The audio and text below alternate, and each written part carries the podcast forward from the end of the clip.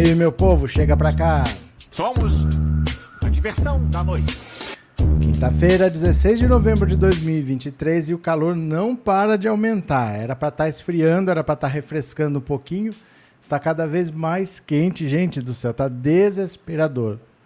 Que calor dos infernos que tá isso aqui.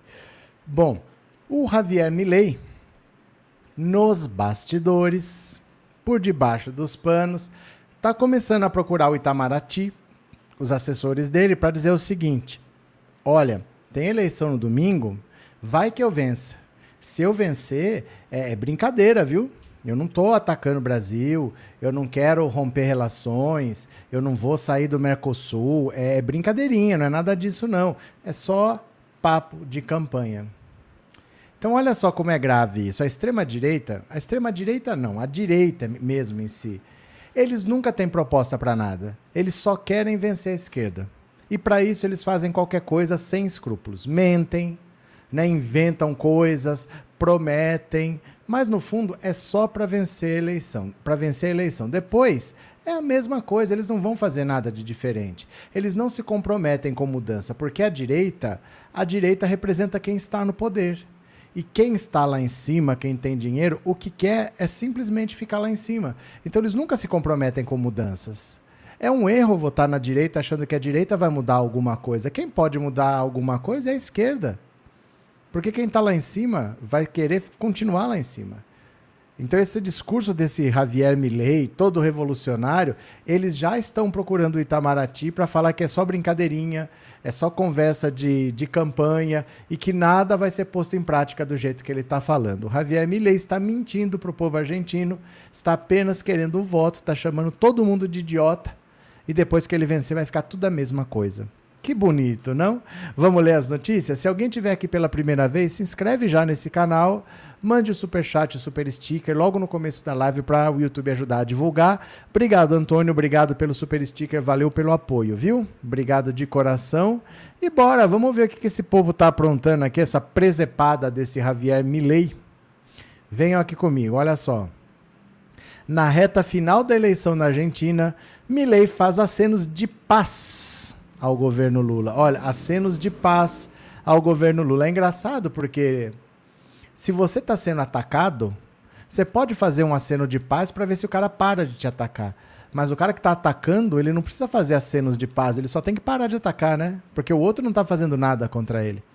Apesar de Javier Milei manter publicamente um discurso agressivo em relação ao presidente Lula e prometer retirar a Argentina do Mercosul caso seja eleito, nos bastidores seus representantes têm enviado recados aos diplomatas brasileiros de que a postura é parte de uma estratégia de campanha e que o rompimento com o bloco não deve ocorrer de fato. De acordo com um documento interno que circula na cúpula do Itamaraty, a candidata a vice de Milley, Victoria Vicharruel, e a economista Diana Mondino, deputada nacional eleita e provável chanceler, fizeram contatos reservados com a Embaixada do Brasil em Buenos Aires para reafirmar, uh, para reafirmaram para reafirmarem a importância central das relações com o Brasil. A propósito do Mercosul, indicaram a intenção de atualizá-lo e de modernizá-lo, e não necessariamente de denunciá-lo ou de retirar a Argentina do grupamento, diz o documento intitulado Perspectiva de Eventual Governo de Javier Milei para as Relações Bilaterais. A Argentina é o terceiro maior parceiro comercial do Brasil, atrás de China e Estados Unidos.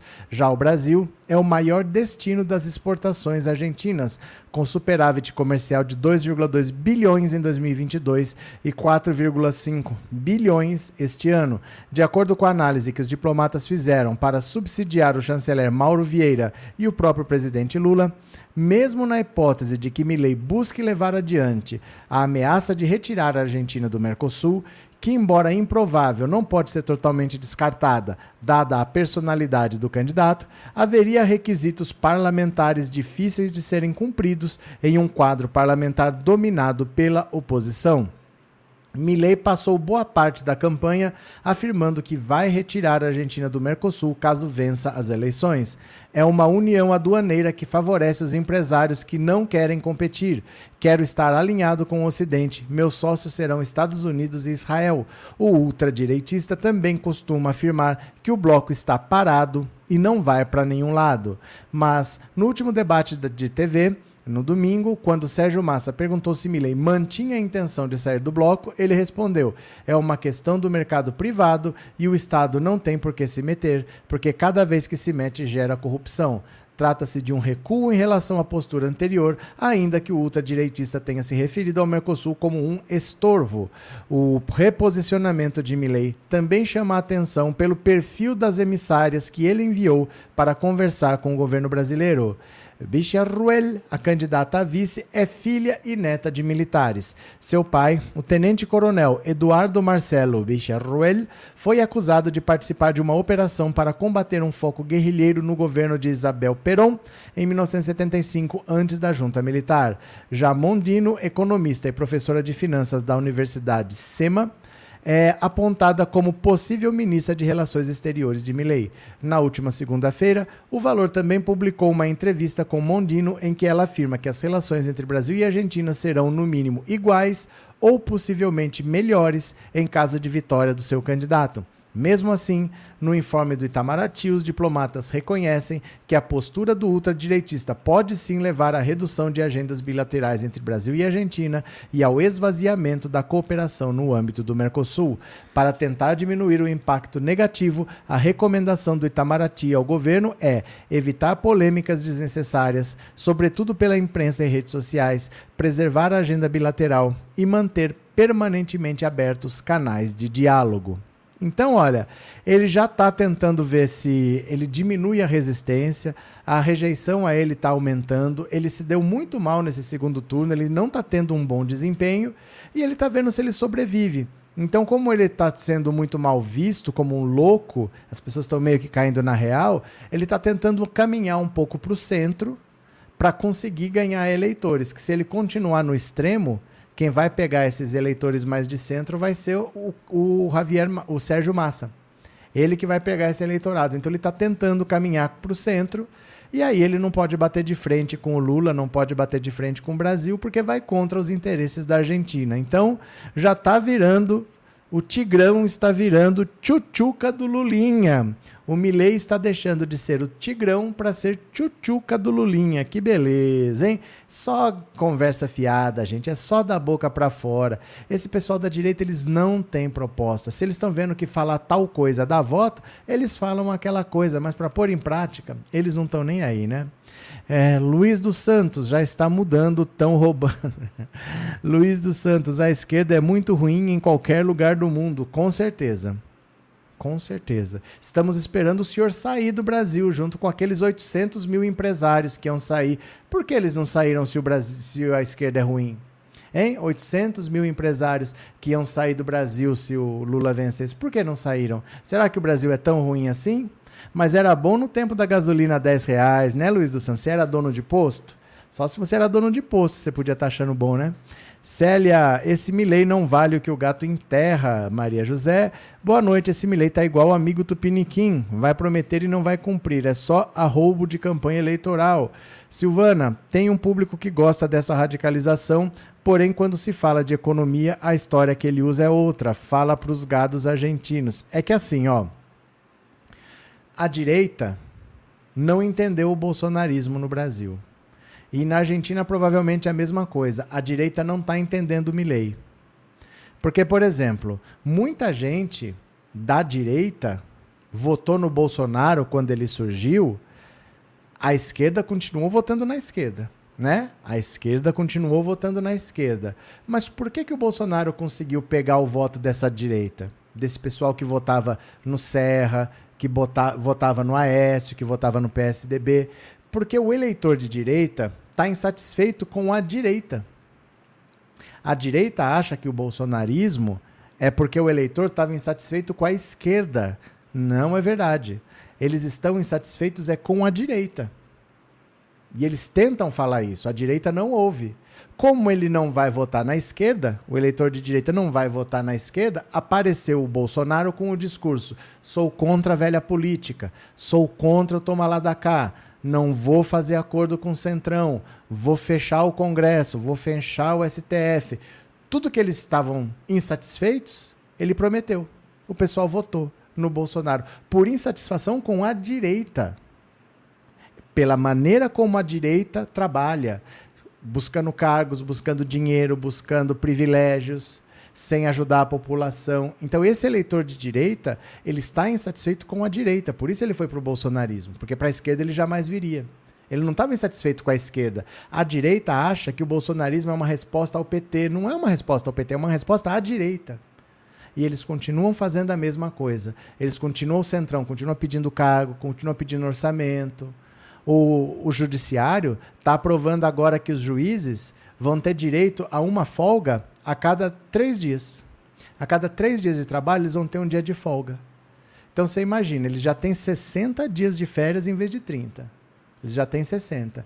Nos 10 meses que eles trabalham, 10 folgas por mês, né? Porque é uma a cada três dias, eles vão ter mais 100 dias de folga.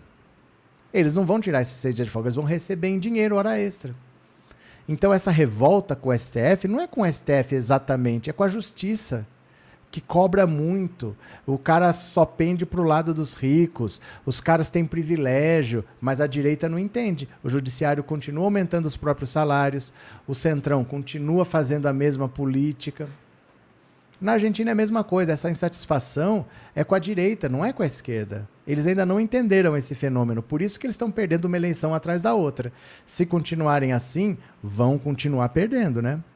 Henrique, Gadaiada Unida fazendo o M do Brasil Argentina. Edmilson, boa noite. Estou esperando o Brasil virar a Venezuela, que até agora não virou nada contra a Venezuela. Valeuses. É, Moura, é, bando de vagabundos safados ordinários. Tá bravo, Moura? Por que tá bravo? Demetrios, verdade. A direita como partido encolheu. É, o PSDB era PT, PSDB, PT, PSDB, toda eleição, PT, PSDB. O PSDB hoje tem o tamanho do PSOL. O PSOL tem 13 deputados, o PSDB tem 13 deputados. O PSDB encolheu ao ponto de ficar do tamanho do PSOL, né?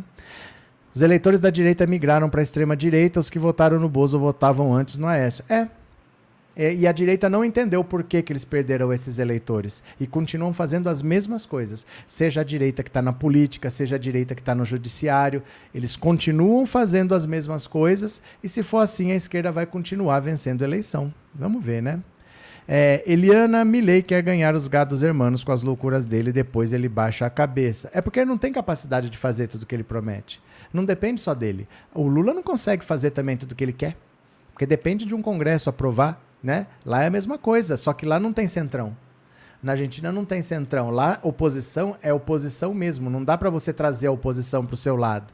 Aqui dá para você trazer o centrão para o seu lado, mas na Argentina não dá. Então ele vai ter dificuldades para governar se ele for eleito. Vamos para mais uma? Vou compartilhar a tela. Venha comigo, venha comigo, venha comigo. Ih, mas tá travando aqui também, hein? Tá travando aqui também. Para mim tá meio ruim, viu? Ainda não está travando, mas está meio ruim. Vamos ver o que, que vai dar. O integrante do Planalto que corre por fora para a vaga do STF. Lá vem o pessoal inventando nome para o Lula indicar. Olha só. Um nome do governo tem trabalhado para se cacifar junto a Lula como opção para a vaga do STF, o secretário de Assuntos Jurídicos, Wellington César Lima e Silva. Wellington ocupa um cargo estratégico e que lhe confere proximidade e diálogo constante com o presidente. O SAGE, entre suas principais responsabilidades, a atribuição de fornecer assessoria e consultoria jurídica ao presidente na formulação de atos e decisões proferidas por ele.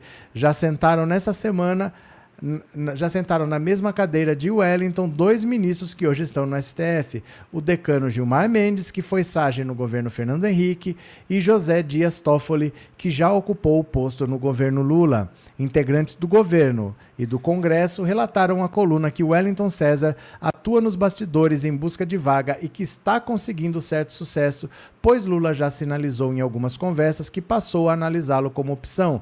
Ele tenta se viabilizar como um fator surpresa como ocorreu com o ministro Cássio Nunes Marcos no governo Bolsonaro. Até agora, os nomes apontados como os mais fortes para, para suceder Rosa são Flávio Dino, Jorge Messias e Bruno Dantas. Wellington César chegou a ocupar o cargo de ministro da Justiça por pouco mais de 10 dias no governo Dilma, mas decidiu retornar ao Ministério Público da Bahia após o STF considerar inconstitucional que um integrante do órgão exercesse um cargo no executivo sem se desligar da carreira. Baiano Wellington César conta com a simpatia de nomes do Estado, como Rui Costa, a quem está subordinado como SAGE. Ele foi chefe do Ministério Público do Estado da Bahia entre 2010 e 2014. Você sabe o que, é isso, né? Vocês sabem o que, que é isso? É pavor do Flávio Dino. Isso daqui se chama pavor do Flávio Dino. O povo está desesperado. A Rede Globo está desesperada, a imprensa está desesperada, eles estão com pavor do Flávio Dino e aí eles ficam inventando nome para o Lula toda hora. Toda hora aparece um nome. Mas o Lula agora ele chegou numa situação que assim é complicado para ele não indicar o Flávio Dino. É complicado pelo seguinte: o bolsonarismo não quer. O bolsonarismo vai fazer uma trincheira. O bolsonarismo vai tentar atrapalhar a indicação do Flávio Dino. Se o Lula recuar, o bolsonarismo vai achar que pode tudo e ninguém controla mais. Então, essa briga o Lula não pode perder. Se ele cogita indicar o Flávio Dino, agora ele precisa indicar o Flávio Dino. Porque ele não pode dar para o bolsonarismo essa sensação de vitória. Ele precisa agora vencer essa batalha. Então, pode ficar falando esses nomes aí. Sabe o que é engraçado? As pessoas comentam a indicação que o Lula pode fazer ou não, como se fosse futebol.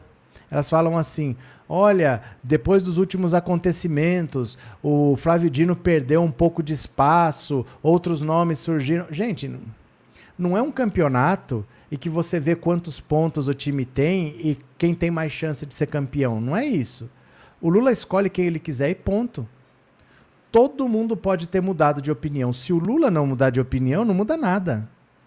Não tem essa, ah, o PT quer esse, o PT quer aquele. O PT pode quiser, querer quem quiser. Se o Lula quiser indicar o Flávio Dino, ele indica o Flávio Dino e ponto. Não tem essa nome mais forte, nome que surgiu nas últimas horas. O Lula não está levando nada disso em consideração. Se ele quiser mudar, ele muda. Como deve ser provavelmente o próprio Flávio Dino que pediu para ele para ir para o STF, ele não deve mudar.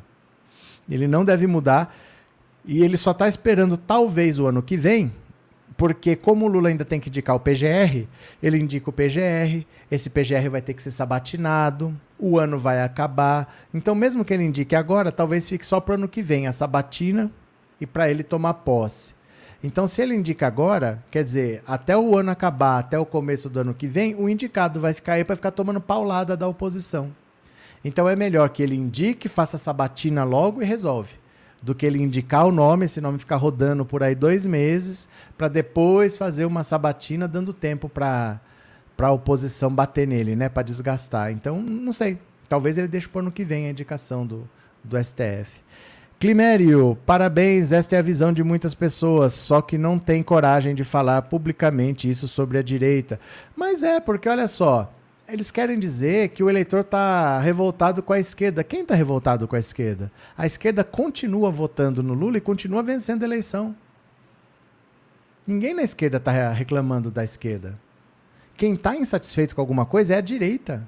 O eleitor da direita está incomodado. O eleitor da direita comprou o discurso de que eu não quero mais a velha política, eu não quero tomar lá da cá, eu não quero mais o centrão. Eles votam no centrão e eles não querem mais o centrão. Então eles começaram a apoiar o bolsonarismo. Aí nessa eleição, o Bolsonaro entrou num partido do Centrão. Aí eles voltaram nos bolsonaristas desse partido do Centrão. É isso que os bolsonaristas fizeram, mas eles não estão votando na direita. Eles estão votando nos candidatos bolsonaristas, apesar do partido ser de direita, né? Part... A legenda é, mas eles estão votando nos bolsonaristas que foram para lá. Então eles estão insatisfeitos com a direita e a direita não percebe a direita continua fazendo as mesmas coisas que está afastando esse eleitor. Desse jeito, a esquerda vai ganhar a eleição para sempre. E eles vão falar que a culpa é de qualquer coisa, mesmo deles, menos deles. A Jovem Pan fica lá sempre falando que a culpa é de tudo, menos deles. Que o Bolsonaro estava certo. A direita nunca está errada, gente. Eles não conseguem entender nada. Valeu, Clemério. Obrigado pelo superchat, viu? É, TecBR, por que esse medo do Dino? Eduardo Gustavo indo para os Estados Unidos para nada. Não é porque esse medo do Dino. Não tem ideia, não? Porque desse medo do Dino? Sério mesmo? Seninha, com a bola que o Dino tá jogando, acho que ninguém tira essa dele. Gente, não existe isso. Vocês não estão entendendo. Vocês não estão entendendo. Se o Lula indicar, não tem essa. Não é com essa bola que o Dino está jogando. Não é uma disputa. Não é uma disputa que o melhor vai chegar lá. É quem o Lula quiser. Só se o Lula mudar de ideia. Não, não existe uma competição. As pessoas fazem entender, a imprensa faz entender que existe uma competição. Olha, apareceu o um nome que ganhou espaço, mas não existe competição. Não é assim, com essa bola ninguém tira dele, não é um campeonato. É quem o Lula quiser indicar. Se o Lula quiser indicar o Flávio Dino, pode aparecer dama do tráfico, pode inventar a história que quiser, ele vai indicar. Não existe competição. É uma escolha livre do Lula, ele escolhe quem ele quiser. Então, esse, esse clima que eles estão fazendo de competição é para fazer as pessoas acharem que, assim, não, vamos botar ideia aí, vamos sustentar outros nomes. Mas é uma escolha do Lula. Não tem competição. Se ele quiser indicar o Sérgio Moro, ele indica o Sérgio Moro, né? Regina, presenteei com uma assinatura. Obrigado, Regina. Obrigado pelo apoio. Obrigado.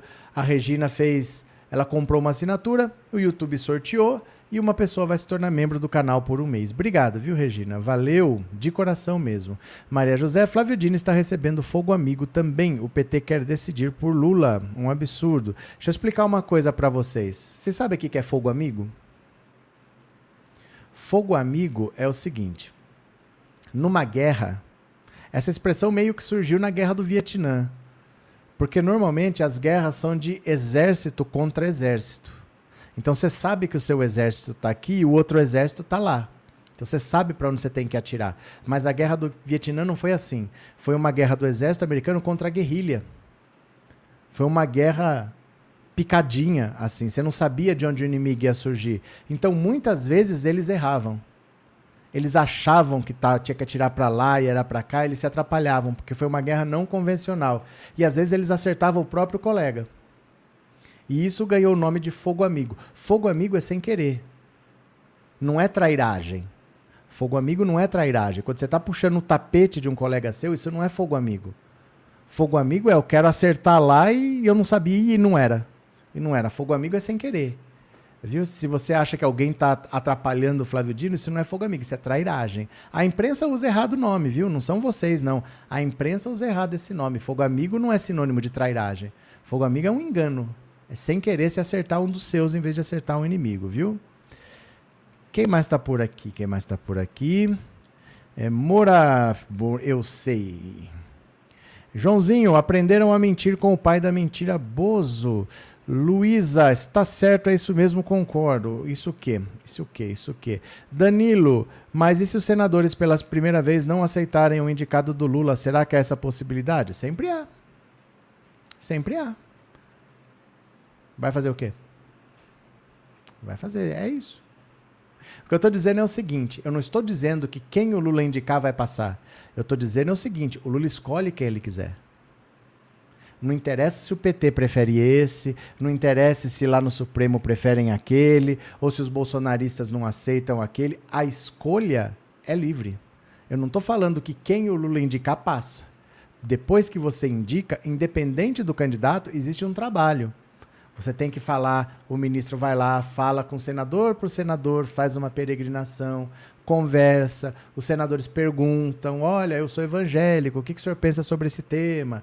Ele tem que falar. Com todos existe esse trabalho, mas eu não falei que o nome que o Lula escolheu está aprovado. O que eu falei foi: não adianta achar que por causa daquele negócio o Flávio Dino perdeu espaço. Não existe perder espaço. Só existe perder espaço se o Lula mudar de ideia. Se apareceu foto com dama do tráfico no ministério, isso não importa nada. Não faz diferença para a indicação do Lula, ele escolhe quem ele quiser, né? Eliana, obrigado pela generosidade também. Comprou uma assinatura e agora alguém vai se tornar membro por um mês. Obrigado, viu? Então, boa sorte para quem se tornou membro aí. Henrique, o problema é ideológico, mas sobretudo a moral. Se fosse a ideologia puramente, o novo não estaria na bancarrota. Do que você está falando, Henrique? Qual que é o caso? É, Eliana, eu, eu vi. Obrigado, viu? Obrigado por ser membro também há quase dois anos. Muito obrigado. É, Neuza, o Flávio Dino é senador, provavelmente vai passar na sabatina. Ricardo, e nada acontece com o Estadão, matéria atrás de matéria só para ferrar o Lula e o Dino. Mas vai acontecer o quê? Gente, não é porque as coisas são desfavoráveis que são crimes. Se não são crimes, vai fazer o quê? Oposição sempre tem. As pessoas não gostam de, da gente só porque a gente ganhou a eleição, né? Hum. É, Lívia, a Folha que inventou esse nome, Dama do Tráfico, ela não estava condenada quando esteve lá. Eu não tenho ideia, mas não tem nada a ver. Gente, isso daí, ó, deixa eu contar uma coisa para vocês. É, mesmo que você mande os nomes lá, sabe o que, que acontece? No, nos prédios públicos de Brasília, tem uma portaria, você tem que se identificar, tem uma relação de nomes. Só que chega lá um deputado com 10 convidados e ele leva os convidados e a portaria não tem como barrar. Você acha que o cara que é um porteiro ali vai barrar um deputado? Os deputados não são todos iguais, né? Chega um deputado ali mais conhecido, que está mais tempo lá, né? Por exemplo, Glaze Hoffman. Ela é deputada, mas ela é presidente do PT. Você acha que se ela chegar com convidados ele barra? Não barra. Não barra. Então, esse sistema sempre vai ser falho quando alguém leva um convidado, você não tem como saber. Alguém botou essa mulher lá para dentro, a tal da associação, não sei das quantas lá. Isso sempre pode acontecer. Isso não cai na conta do Dino só porque ela esteve lá no ministério. O Dino não estava lá, o Dino não recebeu, o Dino não falou com ela, mas poderia estar. Mas poderia estar porque é muita gente que circula por ali e os próprios parlamentares botam um monte de gente para dentro ali. Então vamos ver, né? É, Sandra, obrigado pelo super sticker, viu, Sandra? Muito obrigado, valeu, muito obrigado. Bora para mais uma, hein? Bora para mais uma que aqui tem. Venham comigo. Onde que está? Opa! Venda de brindes do Hamas pelo PCO provoca reação de movimentos pró-Palestina. Olha, esse PCO, eu vou falar para vocês, precisa tomar um rumo na vida. Eles são a favor do Hamas, estão vendendo camiseta do Hamas nem os movimentos pró-Palestina aceitam o PCO por perto. Dá uma olhada aqui, ó. Olha a camiseta que eles estão vendendo. Ó. Organizações que lideram protestos em solidariedade à Palestina em São Paulo divulgaram uma nota em que manifestam insatisfação com o PCO por adotar, segundo eles, uma postura desrespeitosa nos atos. O texto vem à tona é, vem à tona após militantes da legenda terem levado as suas bandeiras e camisetas em apoio ao Hamas, autor dos ataques terroristas em Israel que eclodiram no 7 de outubro, dando início ao conflito. Os dirigentes dizem ter procurado os representantes do PCO mais de uma vez para apresentar as reais reivindicações dos atos, sem sucesso. Cinco manifestações foram realizadas desde o dia 7 de outubro. Gostaríamos de ressaltar a insatisfação da comunidade árabe e palestina, dos movimentos que estão incansavelmente organizando as manifestações de apoio ao povo palestino com as atitudes do PCO, Partido da Causa Operária.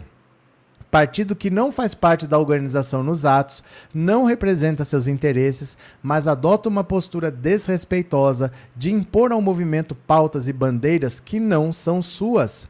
Os líderes de Atos dizem ainda não terem responsabilidade por quem vai às ruas com quais bandeiras. Além disso, queixaram-se de, a partir da conduta do PCO, terem a manifestação criminalizada ou com objetivos desviados por desinformação dos meios de comunicação ou entidades e grupos particulares. Ouvidos pela, ouvida pela reportagem, a ativista Hawa Alsager, é, coordenadora do movimento Samidon, e uma das dirigentes do ato afirmou que a defesa do Hamas não está entre as bandeiras que unem os movimentos na direção dos protestos. A ativista argumentou que há um receio dessas organizações de reduzir a questão da Palestina a uma guerra iniciada em 7 de outubro entre Israel e o Hamas, já que o conflito é histórico. Ela mencionou ainda a preocupação com a segurança dos manifestantes.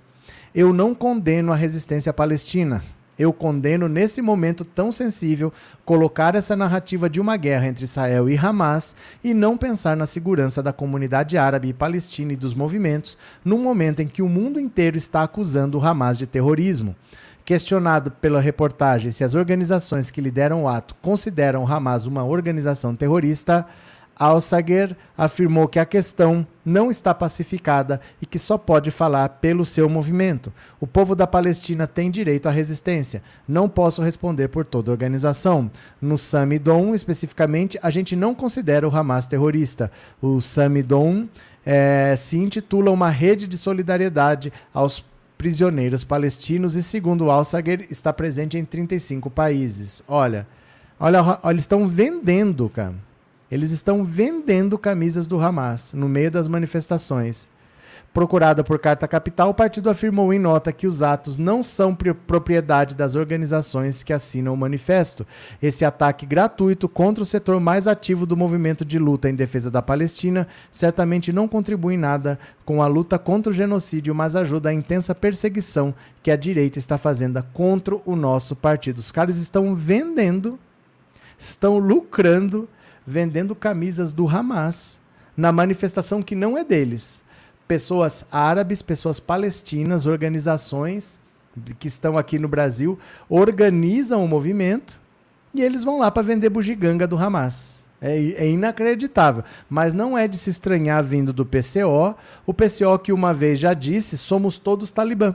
Olha aqui, ó. Somos todos talibã alegam que o Talibã não é democrático, não respeita as liberdades individuais. Mas o que fazem eles em relação àqueles que divergem deles? Fazem a mesma coisa. Somos todos Talibã. Esse é o PCO, gente. Esse é o PCO, que é a favor do Hamas, que é a favor do Talibã e que aparece para atrapalhar todo o movimento que alguém tenta organizar nesse país. É impressionante. Eu não sei que, o que diabos é, é o PCO. Não tem um deputado, não tem um prefeito, não tem um vereador, não tem nada Acho que eles não percebem que o pessoal não abraçou, não está interessado no que eles fazem. Tudo que é estranho, vão eles lá abraçar. Sandra, obrigado pelo super sticker. Valeu. Luiz Sobrinho, um abraço desde seu, desse seu admirador. Eu que agradeço, Luiz. Muito obrigado. Danilo, obrigado pelo super chat também. Valeu, viu? Muito obrigado. É, Dark Sian, qual é a lógica de defender o Hamas? Eles são terroristas só porque estão contra Israel, não tornam ele heróis. Mas independente do que seja, a gente tem que entender o que o povo está falando. Porque o povo árabe e o povo palestino está falando, não faça isso. Você está nos atrapalhando. Não é o PCO que tem que decidir o que é certo ou não. Imagina, por exemplo, que você está na Alemanha, na Bélgica, está um país da Europa, e acontece alguma coisa grave aqui no Brasil. E aí um grupo estrangeiro acha que tem que fazer uma coisa maluca lá e você fala, cara, você está nos atrapalhando. Nós estamos aqui fazendo a nossa manifestação pelo Brasil, mas não pode ser desse seu jeito. Desse seu jeito está errado. É do nosso jeito aqui, não. Vamos fazer do nosso jeito aqui. Você imagina um monte de estrangeiro querendo decidir como que o brasileiro tem que se manifestar? Porque eles estão indo vender bugiganga do Hamas no meio da manifestação dos árabes, dos palestinos lá. É muito não saber se colocar, sabe? Eu sei lá, especial também. Neuza, olha a Zambelli ali do lado da notícia que eu falei. Zambelli e bolsonarentos estão ameaçando os repatriados. Eu vi, eu vi ali no cantinho. Depois eu vou ler a notícia. Eu não tinha lido ainda, viu? Depois eu vou ler. Zambelli está pavimentando o caminho dela, eu acho é pouco. Felipe, com tanta coisa para eles fazerem e trabalharem para fazer a economia rodar, eles vão e dão uma dessa. Mas é sempre assim. É sempre assim. O PCO, você nem acha eles. Você nem acha. Se você quiser processar, tem um monte de endereço, você não acha ninguém em lugar nenhum, viu? Ana, minha sobrinha é igual a Zambelli. em que sentido?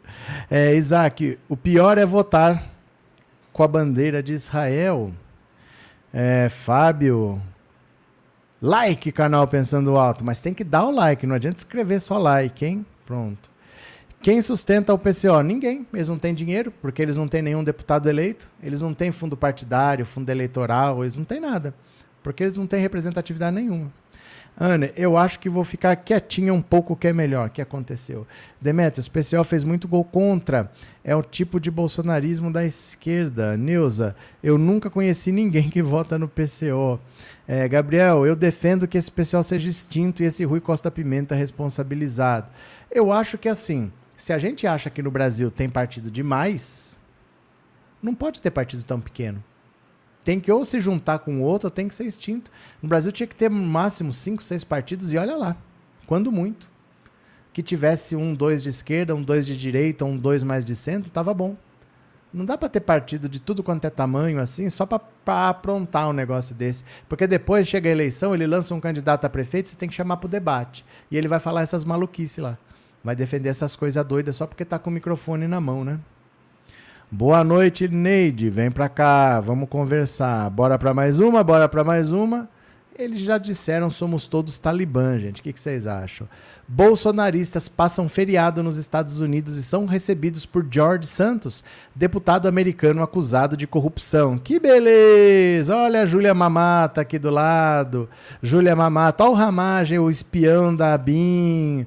Magno Malte 90, Magno Malte 90. Gustavo Gayer, que disse que o povo civilizado é só em Goiânia. O 99, né, o que é quase 100. O Jorge Safe, que vai ser caçado também. Ah, os outros aqui, eu não sei nem quem são, esses tontos aqui. Esse aqui será que é o Paulo Figueiredo? Que ele mora lá? uma comitiva de parlamentares bolsonaristas lideradas pelo deputado Dudu Bananinha aproveitou o feriado da proclamação da República, celebrado na quarta, para fazer uma visita à capital dos Estados Unidos, onde foram recebidos por George Santos, integrante do Partido Republicano e que é acusado pela Justiça dos Estados Unidos de ter cometido quatro crimes. Filho de brasileiros e apoiador de Trump, Santos é acusado de fraude fiscal, lavagem de dinheiro, desvio de verbas públicas e de mentir perante o Congresso americano. Ele é acusado de ter recebido ilegalmente mais de 24 mil dólares da ajuda dada pelo governo dos Estados Unidos a desempregados durante a pandemia. O republicano já sobreviveu a duas tentativas de cassação no Congresso americano, a última ainda esse mês. Segundo os parlamentares brasileiros, a comitiva brasileira está em missão nos Estados Unidos para mostrar ao mundo supostas violações dos direitos com a liberdade de expressão. Eles gravaram vídeos e tiraram fotos no prédio do Capitólio, a sede do Congresso dos Estados Unidos, o mesmo prédio que foi invadido em 6 de janeiro de 2021 por apoiadores de Trump para tentar interromper a transição democrática americana e impedir a posse do do atual presidente Joe Biden. Participam da viagem, além de Eduardo, Magno Malte 90, Jorge Seife e os deputados Altineu Cortes, delegado Ramagem, Júlia Mamata, Capitão Alberto Neto, Gustavo Gayer, também esteve presente, a ele mesmo aqui, ó, Paulo Figueiredo. Na viagem, o comentarista Paulo Figueiredo, neto do ditador, neto de ditador João Figueiredo. A gente vai ter algumas reuniões com autoridades americanas aqui para expor um pouquinho do que está acontecendo no Brasil. Conseguimos dezenas de assinaturas de senadores e deputados de uma carta que fala da liberdade de expressão, determinadas situações que estão acontecendo no Brasil que não combinam com o Estado Democrático de Direito, afirmou Dudu Bananinho ao George Santos. Gente, ninguém liga para isso que eles estão fazendo, viu? Ninguém liga, isso aí nem é notícia nos Estados Unidos, ninguém está sabendo, ninguém dá importância. Isso aí são eles que vão lá de graça com o nosso dinheiro, tiram foto e postam nas redes sociais. Ninguém está sabendo disso lá nos Estados Unidos, ninguém está ligando, ninguém está dando importância, ninguém está nem aí, viu? É, Márcio, a dama que não era dama do crime nem condenada à mídia golpista. Elias farra com dinheiro público até a cria da ditadura. Ele é neto, ele não pode voltar para o Brasil, esse Paulo Figueiredo aí. Henrique, eles achavam que a capital americana era Miami. Cadê? É, Anne, nem Curitiba, que é uma capital reacionária, os bolsominions tiveram coragem de sair, mas a missa é na Catedral do Centro e não vi uma viva alma, gente nojenta. Moura, a Júlia Mamata, que está pura da vida por causa dos reembolsos, ela tá bravinha. Ela tá bravinha porque caiu na boca do povo que ela pediu reembolso para ir no casamento da amiga, né? Uh, Eliana, o ministro Xandão pediu a Lula para nomear o Paulo Gonet? Não, ninguém sabe disso, gente. Isso é com informação de bastidores, né? É o preferido do Gilmar Mendes e é o preferido do Alexandre de Moraes. Mas o Lula indica quem ele quiser. Só que, como ele não sabe quem indicar, ele não acha o nome da preferência dele, por que, que ele vai comprar briga com os dois, então? Ele já indica o cara que eles querem, porque pro Lula tanto faz. Ele não achou a pessoa que ele quer, do jeito que ele quer, ele não achou. Então vai alguém que pelo menos trabalha bem com o Gilmar Mendes e com o Alexandre de Moraes, né? Mas não é que ele pediu, ninguém vai falar isso, olha, eu fui lá pedir, né? Ninguém vai falar. Maria Helena, políticos de extrema direita, bando de pessoas que não trazem benefícios para o nosso Brasil. Fábio Júnior, Estão perseguindo os canais de esquerda. Opa, que medo, Sandra. A liberdade de expressão é só para a extrema-direita. Quando a esquerda se expressa, eles bloqueiam ou processam. Vera? Esse brasileiro era drag queen aqui no Brasil. Era. Aliás, eu vou mostrar um pouquinho. Vou mostrar um pouquinho do de quem é esse George Santos. Dá uma olhada. Eles adoram andar com bandido, né? Olha esse George Santos. Dá uma olhada aqui, ó. OnlyFans, Botox e lua de mel em Las Vegas. Saiba para onde foi o dinheiro da campanha desviado por George Santos. Que beleza! O Comitê de Ética da Câmara dos Deputados dos Estados Unidos divulgou nesta quinta-feira um relatório de 56 páginas contendo evidências de que o deputado republicano George Santos, de origem brasileira, havia desviado fundos de campanha para fins pessoais. Entre os gastos expostos estão assinaturas no site de conteúdo adulto OnlyFans, aplicações de Botox, estadias em Las Vegas no período em que disse que a sua equipe estaria em lua de mel e milhares de dólares em spas. Após as revelações, Santos declarou que não iria mais concorrer à reeleição no ano que vem. Além do desvio de verbas, o relatório também apontou indícios de fraudes em doações e nos registros de financiamentos de campanha. Segundo o documento, Santos usou uma empresa chamada Redstone Strategies para arrecadar mais dinheiro do que o permitido pelo limite de contribuição. Dos valores obtidos por meio da empresa, o republicano desviou ao menos 200 mil dólares para gastos pessoais em 2022, incluindo pagamentos de cartões de crédito. É típico, típico, né? Usou o cartão corporativo para pagar despesas pessoais. Entre as aquisições, há registro de compra de artigos de luxos na Sephora e na Hermès. Santos relatou centenas de milhares de dólares em empréstimos fictícios para sua campanha, segundo o relatório, e depois se reembolsou com dinheiro real. O relatório também detalhou como o deputado apresentou inúmeras despesas que não pareciam ter um propósito de campanha, desde viagens e estadias em hotéis em Las Vegas, que correspondiam ao período em que ele deveria estar em sua lua de mel, até milhares de dólares em spas. Pelo menos dois pagamentos foram descritos como sendo para aplicação de Botox. Segundo os investigadores, Santos estava fortemente envolvido nas movimentações financeiras e recebia relatórios e faturas semanais das contas bancárias da campanha, além de ter credenciais para acessar os valores. Por unanimidade, o Comitê de Ética da Câmara dos Deputados votou para encaminhar suas descobertas ao Departamento de Justiça, dizendo que a conduta de Santos merece condenação pública, está abaixo da dignidade do cargo e trouxe grande descrédito à Câmara.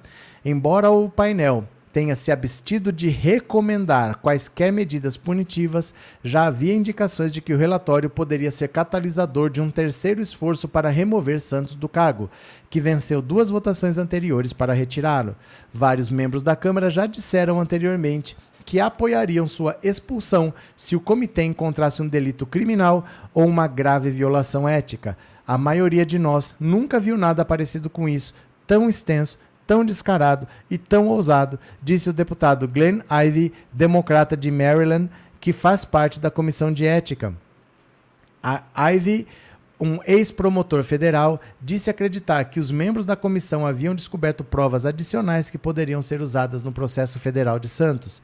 Santos, de 35 anos, um republicano filho de brasileiros, que representa partes de Long Island e de Queens, já enfrenta uma acusação federal de 23 itens que inclui acusações de que ele roubou de seus doadores e falsificou registros de campanha eleitoral. Santos, que não respondeu imediatamente a um pedido de comentário, resistiu aos pedidos de renúncia e se declarou inocente. Que beleza!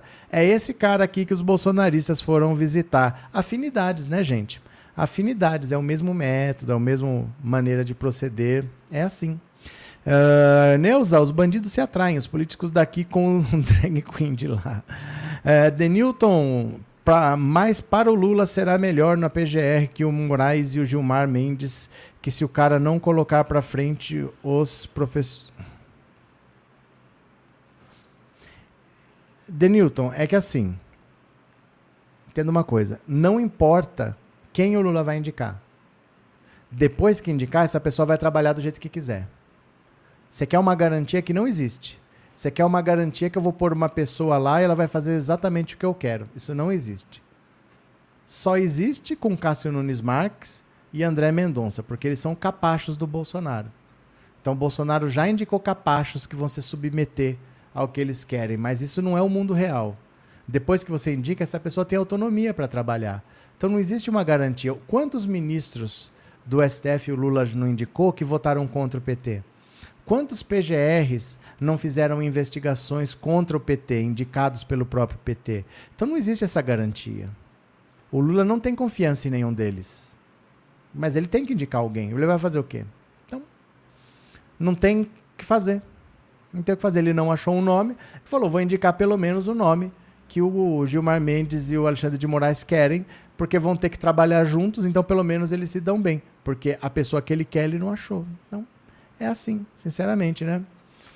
Uh, cadê que mais? Célia. E ainda tem a cara de pau de dizer que é só um foguinho, mas alastrou rápido, perdi o controle. Que ódio dessa gente. Não. É, Gabriel, estou aqui acompanhando a live. Existe muita coisa que não são verídicas sobre a direita. E assim como vocês também sofrem muitos ataques. O que, que tem a ver uma coisa com a outra? Da live existe muita coisas que não são verídicas contra a direita e assim como vocês também sofrem Ih, travou. Travou. Pera aí que eu vou, mas eu volto, viu? Eu vou, mas eu volto. Pera aí um segundo.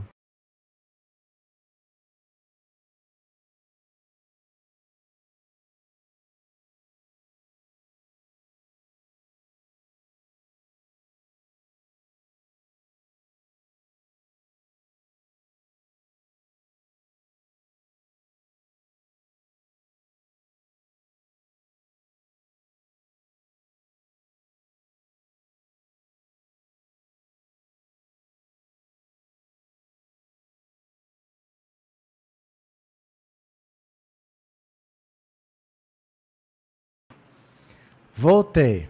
Voltei. É aquela travadinha histórica que a gente já sabe, né? Assim como vocês sofrem muitos ataques. Mas, Jean, deixa eu perguntar uma coisa. A direita sofre ataque de quem? Porque a direita é maioria. A esquerda só tem 125 deputados. A direita representa os empresários. A direita representa as pessoas endinheiradas.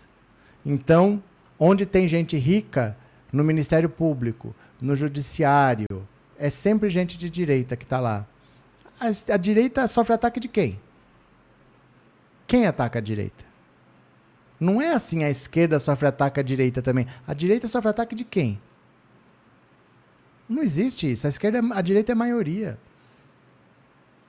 Tem quase 400 cadeiras na Câmara. Sofre ataque de quem? Como sofre ataque de quem? Né? Estela, esse Milei um baita canalha safado Bolsonaro. Bolsonaro. Eita. Cris, mas isso não é correto, Ellen. O que está acontecendo? El, Eliana, Lula falou, pode numerar hoje ou amanhã.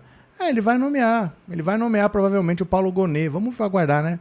Lívia, a direita não sofre nada. Não existe mártir na direita.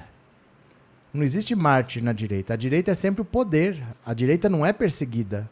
A direita persegue, a direita não é perseguida. Não existe isso, a direita é atacada igual a esquerda. Quem que ataca? Quem que ataca? Como a maioria pode ser atacada pela minoria? Como isso funciona, né? Hum, ele está analisando direito.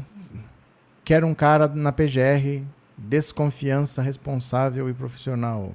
De confiança, né? Ivana, boa noite, boa noite, boa noite, boa noite. Bora para mais uma, bora para mais uma. Bora para mais uma, bora para mais uma e pelo segundo ano seguido, Polícia mata apenas pessoas negras no Recife, aponta o Observatório da Segurança. Pelo segundo ano seguido, polícia mata apenas pessoas negras no Recife. Olha isso. Inacreditável, hein? Um estudo elaborado pela Rede de Observatórios de Segurança, projeto do Centro de Estudos de Segurança e Cidadania, mostrou que todos os mortos pela polícia no Recife em 2002 eram pessoas negras, assim como observado em 2021. Em Pernambuco, a proporção de negros entre as vítimas foi de 89,66%. O estudo Pele-Alvo, divulgado nesta quinta-feira, aponta que 11 negros foram mortos pela polícia na capital pernambucana em 2022. Outros três municípios da Grande Recife tiveram 100% das mortes pela força do Estado compostas por pessoas negras. São Igaraçu, Olinda e Cabo de Santo Agostinho. As forças policiais mataram 91 pessoas em Pernambuco durante 2022. Destas, 78 eram negras, 89,66% do total, segundo os critérios adotados pelo IBGE, que considera a autodeclaração de pretos e pardos. O censo do IBGE de 2023 aponta para uma discrepância entre a população de negros em Pernambuco e de pessoas mortas pela polícia. Enquanto quase 90% das vítimas eram negras, a fatia da população que se identifica dessa forma no estado é de 65%. O levantamento pele-alvo também apontou que o perfil das vítimas fatais das intervenções policiais é jovem. Dos 91 mortos, 62 tinham até 29 anos, ou seja, 68%. A vítima mais nova morta pela polícia foi uma criança negra de 6 anos, enquanto a mais velha foi um idoso de 75 anos.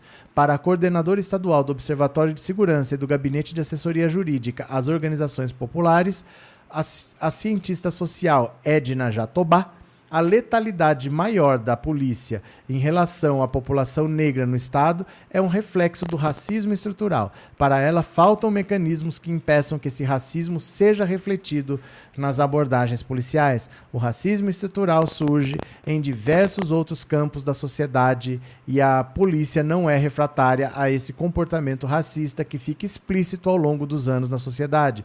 O que incomoda muito é porque a gente não observa nenhum mecanismo que busque mudar o sinal desse racismo.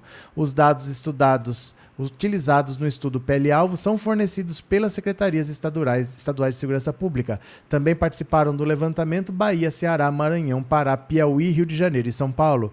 Os maiores índices de letalidade da polícia foram identificados na Bahia, 1.465 mortes e no Rio 1.330. Embora a letalidade da polícia pernambucana seja significativamente inferior à observada em outros estados da federação, Edna Jatobá comentou que as mortes sob responsabilidade das forças de segurança aumentaram cerca de 200% em menos de uma década. A gente precisa olhar para os nossos dados históricos dentro do próprio estado. Se você olhar para os anos de 2014 e 2015, cerca de 30 pessoas morreram em decorrência da atividade policial. Eu acho que é um sinal de alerta. A gente não precisa e não quer ter um número semelhante ao de outros estados. Olha, dois anos seguidos em que a polícia de um estado matou apenas negros no estado. Inacreditável, né? Inacreditável. Gabriel, na verdade, quem ataca a direita é justamente o próprio bolsonarismo. Verdade, né? Eliana, eu vi no Jornal da Band que o Imbop está empatado está empatado Milley e Massa. Vamos ver no que vai dar, né? É, é o Ibope do Brasil que você viu? Eliana, Milley ser eleito quase aposto Bozo vai fugir. Vocês não estão nessa que o Bolsonaro vai fugir, gente? Vocês não estão nessa de verdade mesmo? O que, que precisa acontecer para vocês entenderem que o Bolsonaro não vai fugir? Neuza, é uma vergonha o racismo no Brasil. As pessoas perdem a vida por causa de sua cor. É, Anne, a direita é mimada, não sabe lutar por nada. Quando a coisa aperta de verdade, se desesperam. Parece a galera criada a leite com pera, piá de prédio, como dizemos aqui. Mila, são pessoas como você que conseguem atingir um pouco a direita. Pessoas como eu. A direita só é atingida por mim se ela vier aqui. Como você, Mila Canhas. Se você vier aqui com esse seu medo do comunismo, você vai atingido. Mas lembre que você veio com as próprias pernas. Medo do comunismo são os latifundistas, são os monopolistas, são os colonialistas, enfim, os parasitas. São os latifundistas, são os monopolistas, são os colonialistas, enfim, os parasitas. São os latifundistas, são os monopolistas, são os colonialistas colonialistas, enfim, os parasitas. Mas você não deixa de ter a sua razão. Você não deixa de ter a sua razão. Porque se eu puder atingir a direita, eu vou. Já fiz a denúncia que botou o Daniel Silveira na cadeia. Está vendo ali o meu nominho em primeiro. E em terceiro está Daniel Lúcio da Silveira. Então, se ele está preso, pode vir me agradecer. Também já denunciei a nossa Beatriz Kisses Desordes, sabe quem é a Bia Kisses? Então, já denunciei ela por racismo, já também já denunciei o senhor quinta categoria. Olha aqui, ó, o senhor quinta Patroca Kataguiri, já denunciei também. Já denunciei Marcos Pontes, já denunciei Monarque, já denunciei Adriles Jorge. Então, fico muito feliz de realmente poder atingir a direita e faço com orgulho e com prazer, viu? Dona Mila Canhas.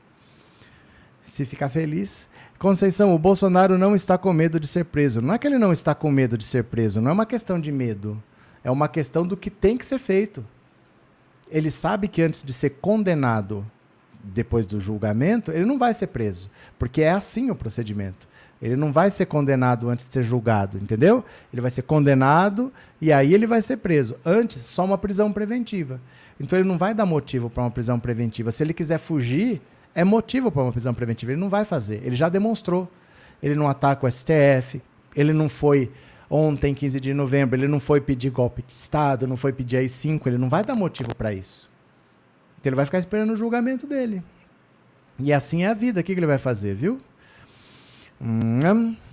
Gabi, racismo é dependente da estrutura de poder, não é só ser rude com alguém pela raça ou etnia. Eita, Joseildo já saiu notícia que a mulher da polêmica foi mentira. Mas é. Né? Cris, foi um elogio. Eu acho. Nós queremos atingir a direita. Isso nós queremos mesmo. Se pudesse, né? Darksian, adoro quando o professor mostra as denúncias. Estão aqui para isso, para esfregar na cara de Bolsomínio. Neuza, Jair Bozo disse que ele é brochável. ai, ai. Cristina, estou com vontade de me passar por bolsonarista e enviar um comentário bem idiota só para ouvir a musiquinha dos Parasitas. Obrigado, viu, Cristina? Obrigado. Obrigado de coração. Deixa eu ver aqui, ó. Quem colaborou hoje com o Pix? Se você não colaborou ainda, dá tempo. A chave Pix é essa aqui. Eu vou ler o coment... eu vou ler o seu nome agora para você que colaborou no Pix. Viu, ô, Dona Canhas? Colabora aí, Dona Canhas, colabora.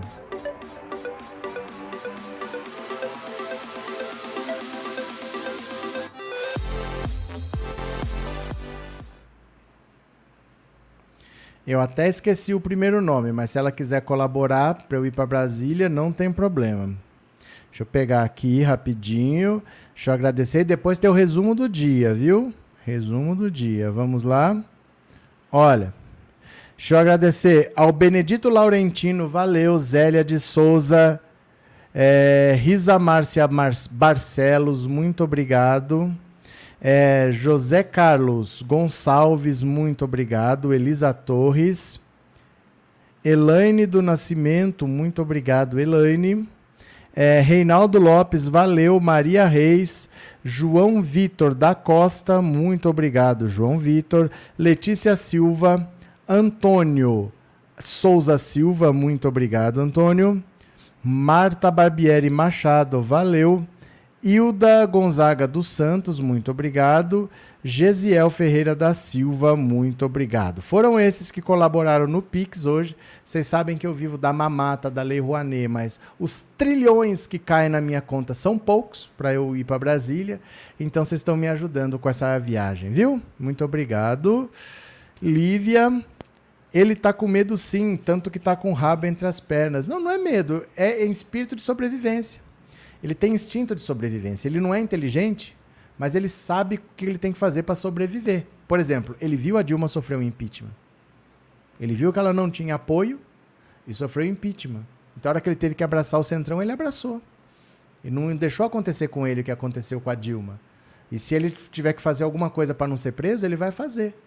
Mas ele não vai dar esse mole de tentar fugir desse país. Gente, Quantas pessoas não fugiram e estão presas aí, foram extraditadas, foram trazidas para cá? Aqui, a chance dele está aqui. A chance dele não está fora daqui, né?